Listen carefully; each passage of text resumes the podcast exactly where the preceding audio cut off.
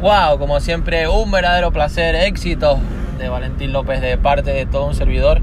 Y la verdad que el podcast de hoy, el programa de hoy, por cierto, contentísimo porque cada vez hay más. Es lo que siempre digo, oportunidades a miles. Y a medida que vayas aprendiendo, que vayas estudiando, que vayas adquiriendo nuevos conocimientos como los que retransmitimos aquí en estos programas, tu visión, tu campo de abundancia se irá expandiendo, como el de nuevas plataformas, nuevas vías y nuevo contenido. La verdad que verdaderamente agradecido y muy contento. Hay que tener cada día esa actitud.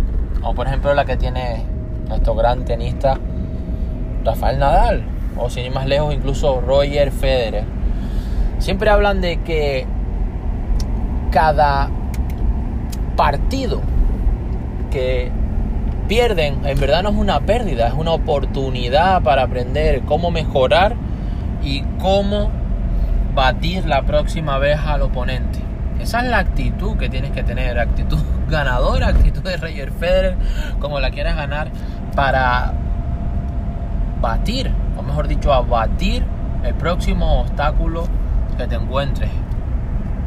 Verdaderamente, como diría incluso Henry Ford, las excusas es lo que ves cuando apartas tus metas y empiezas a concentrarte en los obstáculos. Y eso es lo que tienes que hacer, pero de forma contraria. Tienes que enfocarte hacia dónde quieres ir, hacia dónde quieres llegar, porque obviamente, welcome a la vida real, bienvenido a la vida real, te vas a encontrar muchísimas cosas, pero muchísimas cosas que ni siquiera tenías ideadas, pero que van a salir para chincharte en el camino, para frenarte, para ponerte muros, para decirte, esto es de verdad lo que quieres. Por eso es muy importante.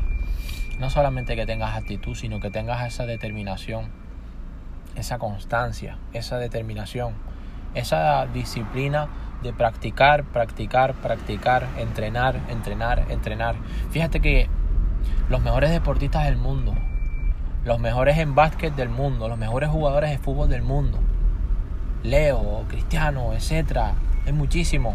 Siempre hablan de que el talento es algo nimio, algo apocopado comparado con el trabajo que están poniendo, comparado con llegar antes a los entrenamientos, comparado con llegar y entrenar con el grupo otra vez, comparado con quedarse más tarde y seguir entrenando, entrenar, entrenar, entrenar, practicar, practicar, practicar.